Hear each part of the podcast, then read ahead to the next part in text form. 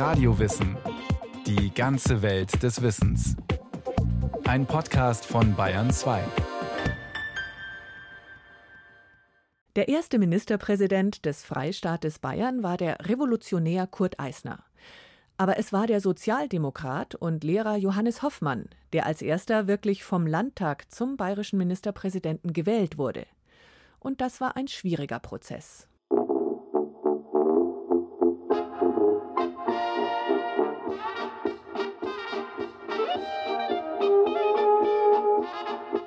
Das Königreich Bayern vor Anno 14. Das Bier war noch dunkel, die Menschen typisch, die Burschen schneidig und so weiter. Sie wissen schon. Der Lehrer Johannes Hoffmann aber ist sauer. Er hat einen Brief aus dem königlichen Kultusministerium bekommen. Im Hinblick auf die in Bayern geltende Staatsordnung erscheint aber zur Mitwirkung bei der Erziehungsaufgabe einer öffentlichen Schule ein Lehrer nicht geeignet, der offen im Sinne einer politischen Partei wirkt, die die Grundlagen der verfassungsmäßig festgelegten Staats- und Gesellschaftsordnung negiert. Die werfen ihn raus. Mangels monarchischer Gesinnung. Natürlich war er selber schuld. Er hatte sich ja in den Kopf gesetzt, für die Sozialdemokraten bei der Landtagswahl anzutreten, was damals, 1908, wahrlich noch keiner ahnen kann, Gut zehn Jahre später wird er, der entlassene Lehrer, bayerischer Ministerpräsident sein. Unter seiner Regierung wird Bayern die erste demokratische Verfassung seiner Geschichte bekommen.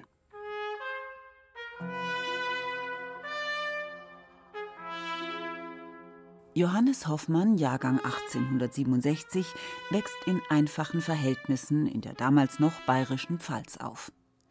Er wäre gern Jurist geworden, aber dafür reichen die schulischen Leistungen nicht. Mit 15 fliegt er von der Lateinschule. So macht er eine Ausbildung zum Volksschullehrer. Und da wäre noch etwas, was einen Aufstieg Hoffmanns an die Spitze des Staates eher unwahrscheinlich macht. Der Mann ist ein Kauz, der auf bürgerliche Konventionen nicht das geringste gibt. Seine Frau Luise kann davon ein Lied singen. Er war ein Feind alles Geschniegelten und Gebügelten. Erst wenn in den Hosen Querfalten waren, wenn am Jackett die Taschen herabhingen, dann war der Anzug für ihn tragfähig. In der Wohnung herrschte Einfachheit. Gardinen und Teppiche waren ihm verhasst. Es gab keinen Hochzeitstag, keinen Geburtstag. Weihnachten nur für die Kinder. Durch seine Verachtung aller äußeren Formen brachte er mich in die peinlichsten Situationen. Es ist äh, tatsächlich so, dass er einen ja, ganz spezifischen eigenen Charakter hatte, der es ihm auch im Umgang mit anderen Menschen nicht immer leicht machte. Sagt Dr. Wolfgang Eberger vom Institut für Bayerische Geschichte in München. Und doch, als Politiker ist Hoffmann überaus engagiert. Zunächst für eine linksliberale Partei als Stadtrat in Kaiserslautern. 1905 wechselt er zur SPD, kümmert sich aufrichtig um die Sorgen der Industriearbeiter und erringt ein Mandat im Landtag sowie im Reichstag.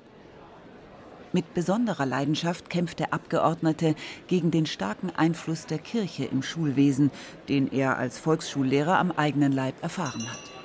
Der Staat hat keine Formen, Katholiken, Protestanten und Juden zu erziehen, sondern sozial fühlende und sozial handelnde Menschen.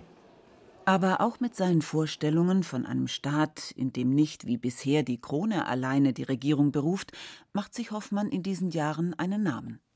Eines seiner zentralen politischen Ziele war tatsächlich schon sehr früh eine Fortentwicklung des äh, politischen Systems im Hinblick auf eine Parlamentarisierung. Als 1914 der Erste Weltkrieg ausbricht, stimmt er, wie seine SPD auch, für die Kriegskredite. Doch mehr und mehr wird ihm die Sinnlosigkeit des großen Sterbens bewusst. Mit der Zeit stellt er sowohl die Haltung seiner Parteiführung als auch die Politik der Reichsregierung in Frage, die noch lange an einen Sieg mit deutschen Eroberungen glaubt. Kollegen, es gibt nach meiner Überzeugung aus der schwierigen politischen Situation nur einen Ausweg. Entweder der Reichskanzler ändert seine Politik oder wir. Immerhin, kurz vor Kriegsende lassen die gekrönten Häupter des Reichs demokratische Reformen zu. Auch König Ludwig III. von Bayern. Sogar Sozialdemokraten sollen jetzt königliche Minister werden. Sogar Johannes Hoffmann. Seine Frau Luise staunt. Eines Abends fällt mein Blick auf eine Notiz in der Zeitung. Vorschlagsliste zur Neubildung des bayerischen Kabinetts. Darunter der Name Johannes Hoffmann. Ich war sprachlos, denn ich hatte keine Ahnung von den Vorgängen. Ein Ministerportefeuille war nach Ansicht meines Mannes keine wichtige Angelegenheit. Es war daher nicht nötig, es der Frau mitzuteilen. Erschwerend kam hinzu, dass ihr Mann sich, wie zu erwarten, weigert, für die Ernennung bei Hofe einen Frack anzulegen, sondern dort im üblichen Anzug erscheinen möchte. Doch zu diesem Besuch beim König sollte es sowieso nicht mehr kommen.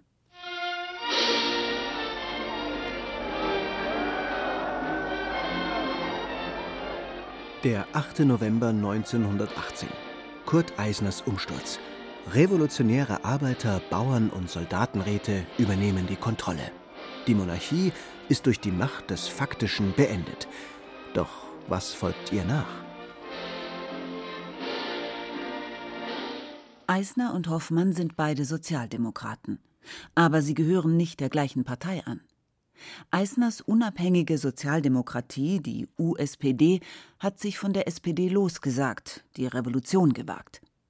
Hoffmanns Mehrheitssozialdemokraten, die MSPD, standen dagegen gerade in Bayern für eine ruhige, schrittweise Entwicklung der Dinge hin zu demokratischen Reformen. Sie haben die Revolution so nicht gewollt. Einfacher gesagt, die beiden linken Parteien sind tief zerstritten, auch was die Zukunft angeht. Viele unabhängige Sozialdemokraten wollen, dass die revolutionären Arbeiter, Bauern und Soldatenräte dauerhaft eine Rolle in der Politik spielen. Doch das sieht der Mehrheitssozialdemokrat Hoffmann anders. Für ihn sind die Räte nur eine Übergangslösung. Das Rätesystem wird an Bedeutung verlieren und vielleicht ganz verschwinden können. Aber die Mehrheitssozialdemokratie will nicht abseits stehen und tritt trotz aller Meinungsverschiedenheiten in die Regierung des abtrünnigen Revolutionärs Kurt Eisner ein.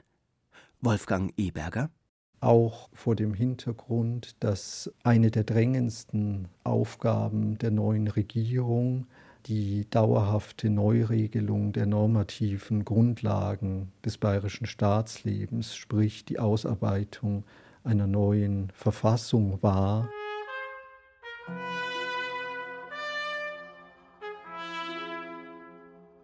Hoffmann wird Minister im Kabinett Eisner. Er, dem man im Königreich noch die Fähigkeit zum Lehrberuf abgesprochen hatte, er ist jetzt Kultusminister. Hier startet Hoffmann seine Revolution. Das neue Schulwesen muss in erster Linie frei sein von den Fesseln der Kirche und dem autokratisch-militaristischen Geist des alten Staates. Ich möchte, dass unserer Jugend fremd bleibt der Geist des Chauvinismus und der Revanche. Er ersetzt die bisher kirchliche Schulaufsicht durch eine staatliche. Religion soll nicht länger Pflichtfach sein, sondern eine freiwillige Sache. So gesehen waren die schul- und bildungspolitischen Reformen Hoffmanns in gewisser Hinsicht wegweisend, auch für die Zukunft. Damals passt das allerdings nicht jedem. Kardinal Faulhaber vergleicht Hoffmann mit dem biblischen Kindsmörder Herodes und lässt zum Thema Freiwilligkeit des Religionsunterrichts wissen, dass jene Eltern und Vormünder, die eine Willenserklärung im Sinne der neuen Verordnung abgeben, von dem heiligen Sakramente, auch vom öffentlichen Empfang der heiligen Kommunion und im Falle des Ablebens von der kirchlichen Einsegnung ausgeschlossen werden müssen. Hoffmann, das ist der Antichrist persönlich. Und doch, dieser Antichrist wird es noch zum Ministerpräsidenten bringen. Es ist Kurt Eisners großes Verdienst, dass er eine Räterepublik, den Sozialismus nicht wie in Russland mit Gewalt erzwingen will. Er lässt im Januar 1919 Landtagswahlen zu, bei denen seine USPD krachend verliert. Damit ist klar, das bayerische Volk hat am Rätesystem kein Interesse. Doch als Eisner am 21. Februar 1919 die Konsequenzen ziehen, im Landtag seinen Rücktritt verkünden will, wird er von dem Rechtsradikalen Anton Graf Arco auf Fallei auf offener Straße erschossen. Ein Anhänger Eisners stürmt darauf in den Landtag, eröffnet das Feuer, unter anderem auf den Vorsitzenden der Mehrheitssozialdemokraten Erhard Auer, den er fälschlicherweise für den Drahtzieher des Mordes hält. Chaos.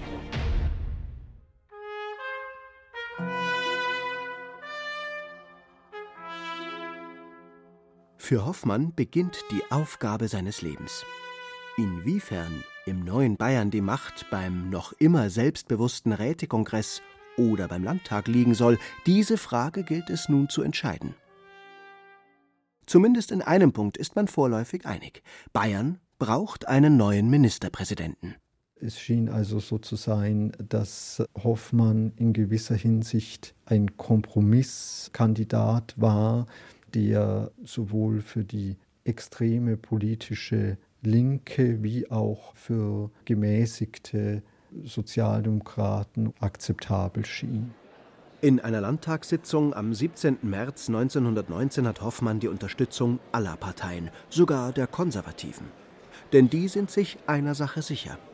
Hoffmann wird für ein parlamentarisches Bayern eintreten, gegen die Räterepublik.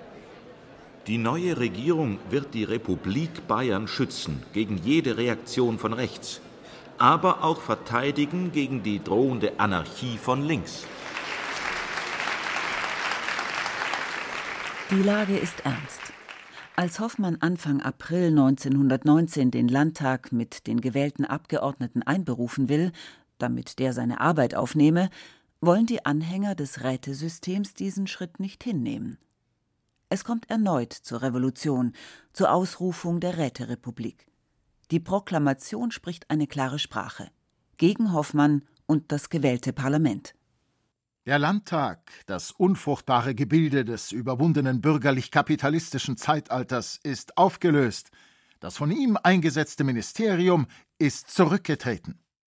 Das allerdings stimmt nicht. Hoffmann ist keineswegs zurückgetreten. Während in München und Südbayern die Räte die Kontrolle übernehmen, fliehen Hoffmann, ein Teil seiner Minister und der Landtag nach Bamberg. Die oberfränkische Stadt wird für einige Monate sozusagen bayerische Hauptstadt, der Sitz der Exilregierung Hoffmann. Und die startet sogleich einen Propagandakrieg gegen die Kommunisten in München. Die Räte, das seien Phantasten, Narrenspiel, Faschingsregierung. Als Mitte April 1919 noch weiter links stehende Kräfte um die in Russland geborenen Kommunisten Eugen Leviné und Max Levien in München die Macht übernehmen, setzt die Propaganda der Regierung Hoffmann sogar auf latenten Fremdenhass, auf das Misstrauen gegen die sogenannten Ostjuden in der Bevölkerung. Landfremde, Galizier, Bolschewisten. Nur muss Hoffmann erkennen, Propaganda allein reicht nicht, um dem Landtag und seiner Regierung wieder zur Kontrolle über ganz Bayern zu verhelfen. Auch wirtschaftliche Sanktionen gegen München erzielen nicht den gewünschten Erfolg. Und vor dem Fenster seines Büros in der Bamberger Residenz erklingen Töne, mit denen Hoffmann eigentlich nichts anfangen kann. Bamberg gleicht zu Zeiten der Exilregierung einem Heerlager.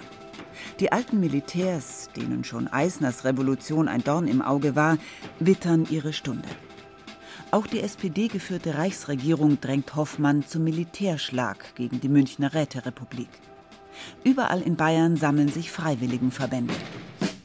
Es fällt ihm in der Tat schwer, Hoffmann selbst verstand sich auch und gerade vor dem Hintergrund der aktuellen Kriegserfahrungen als Pazifist und Antimilitarist.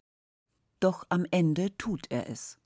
Bayerische und zur Hilfe geeilte preußische Reichswehreinheiten ziehen gegen das Rote München. Ebenso marschieren rechte Freiwilligenverbände im Auftrag der Regierung Hoffmann.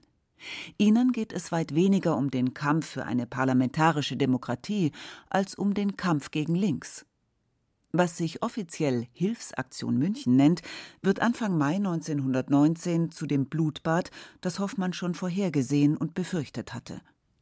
Kannst du es vor deinem Gewissen, deiner Partei, deinem Volke und der Geschichte verantworten? Ich sah klar vor mir die Schrecken des Bürgerkriegs Ich sah klar vor mir die Gewalttaten der Kommunisten, aber auch die Übergriffe und Missgriffe des Militärs. Ich sah aus tausend Wunden Bürgerblut fließen, das Blut von Schuldigen und Unschuldigen, Verführern und Verführten. Das schreckliche Ergebnis ist der sogenannte Weiße Terror in München mit über 600 Toten. Viele Linke werden Hoffmann und seiner SPD das nie verzeihen. Das Tischtuch zwischen Unabhängigen und Mehrheitssozialdemokraten, die unter Eisner noch zusammengearbeitet hatten, ist zerrissen.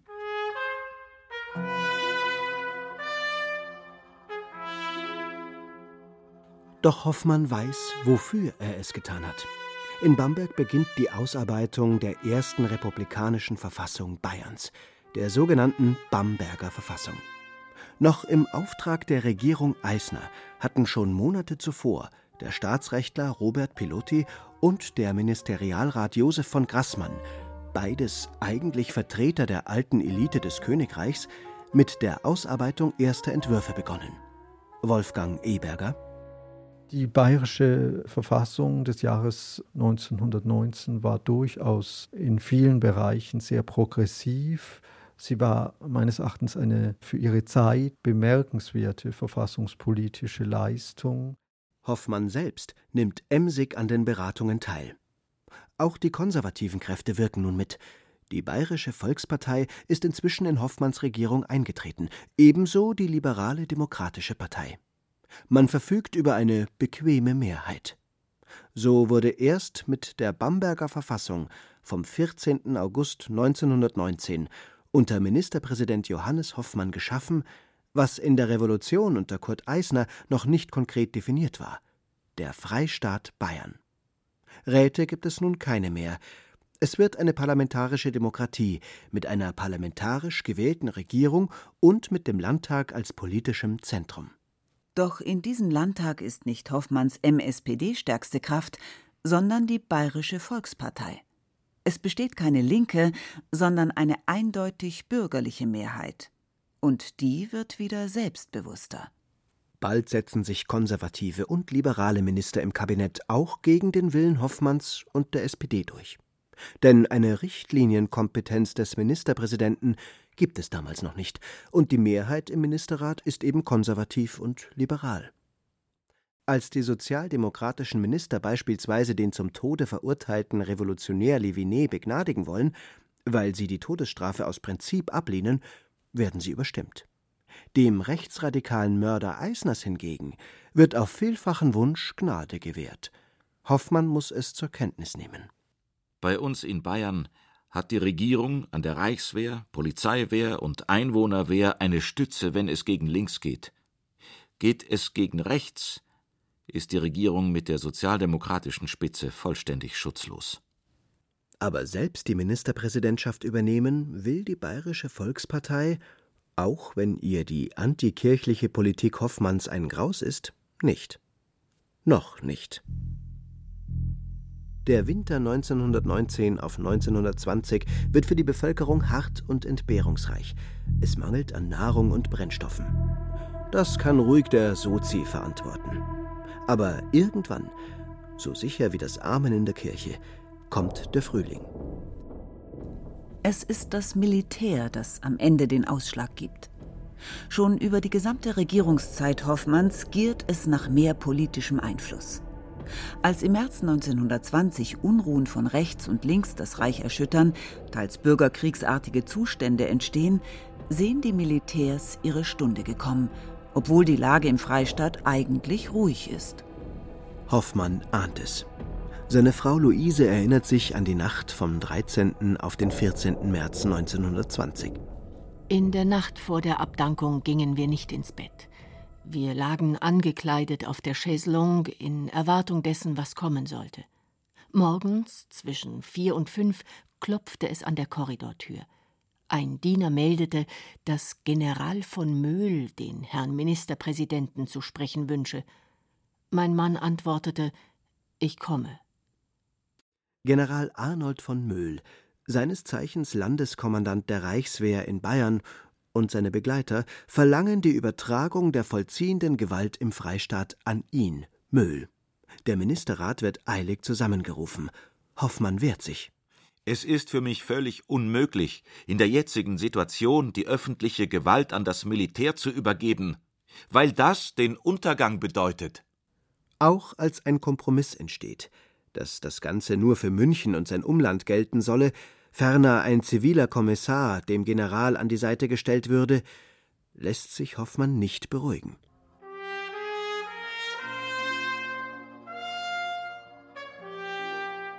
Doch er steht völlig alleine. Alle anderen Minister, auch die der SPD, stimmen zu. Hoffmann tritt zurück. Ob dieser Schritt wirklich nötig war, darf allerdings bezweifelt werden. Doch in den Augen Hoffmanns, der seit Monaten für einen Primat der Politik gegen zu viel militärischen Einfluss gekämpft hatte, war der Vorgang unerträglich. Sein Schwager, der SPD-Abgeordnete Friedrich Ackermann, schreibt Jahre später die Erinnerung an diesen Montag hat Hoffmann bis zu seinem Tode nicht verwunden. Die SPD wird für den Rest der Weimarer Zeit nie mehr an der bayerischen Regierung beteiligt sein. Mancher spricht von einer Flucht aus der Verantwortung. Der Historiker Wolfgang Eberger hält das für nicht ganz gerecht, denn Bayerns SPD habe ehrlich geglaubt, sie könne sich dann sozusagen in der Opposition regenerieren und dann in absehbarer Zukunft wieder in Regierungsverantwortung zurückkehren. Eine Einschätzung, die sich dann letztlich als fatal erweisen sollte. Zu einer Militärdiktatur des Generals von Möhl, wie Hoffmann befürchtet, kommt es nicht. Aber die Bayerische Volkspartei macht den nationalkonservativen Beamten Gustav von Kahr zum neuen Ministerpräsidenten. Unter ihm formt sich die sogenannte Ordnungszelle Bayern. Der Kurs stramm rechts.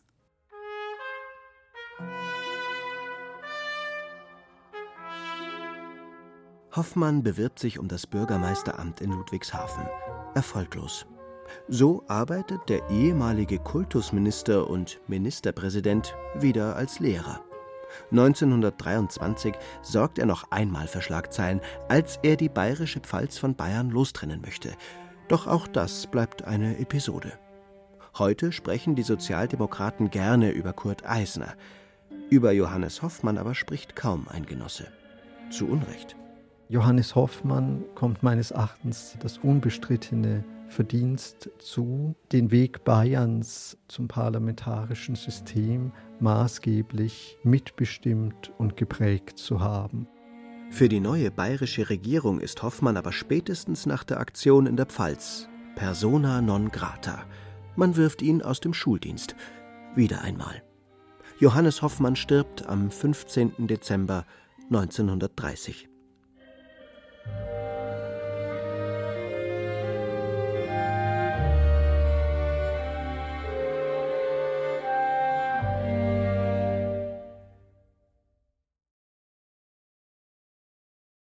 Das war Radio Wissen, ein Podcast von Bayern 2. Autor Hans Hinterberger. Es sprachen Rael Comtes, Werner Hertel, Johannes Hitzelberger, Frank Mannhold und Katja Schild. Ton und Technik Sieglinde Hermann. Regie Kirsten Böttcher. Redaktion Thomas Morawetz. Neugierig, wie es weitergeht in Bayern nach Johannes Hoffmann? Dann empfehlen wir die Podcast-Episode Gustav von Kahr ein Ministerpräsident radikalisiert Bayern.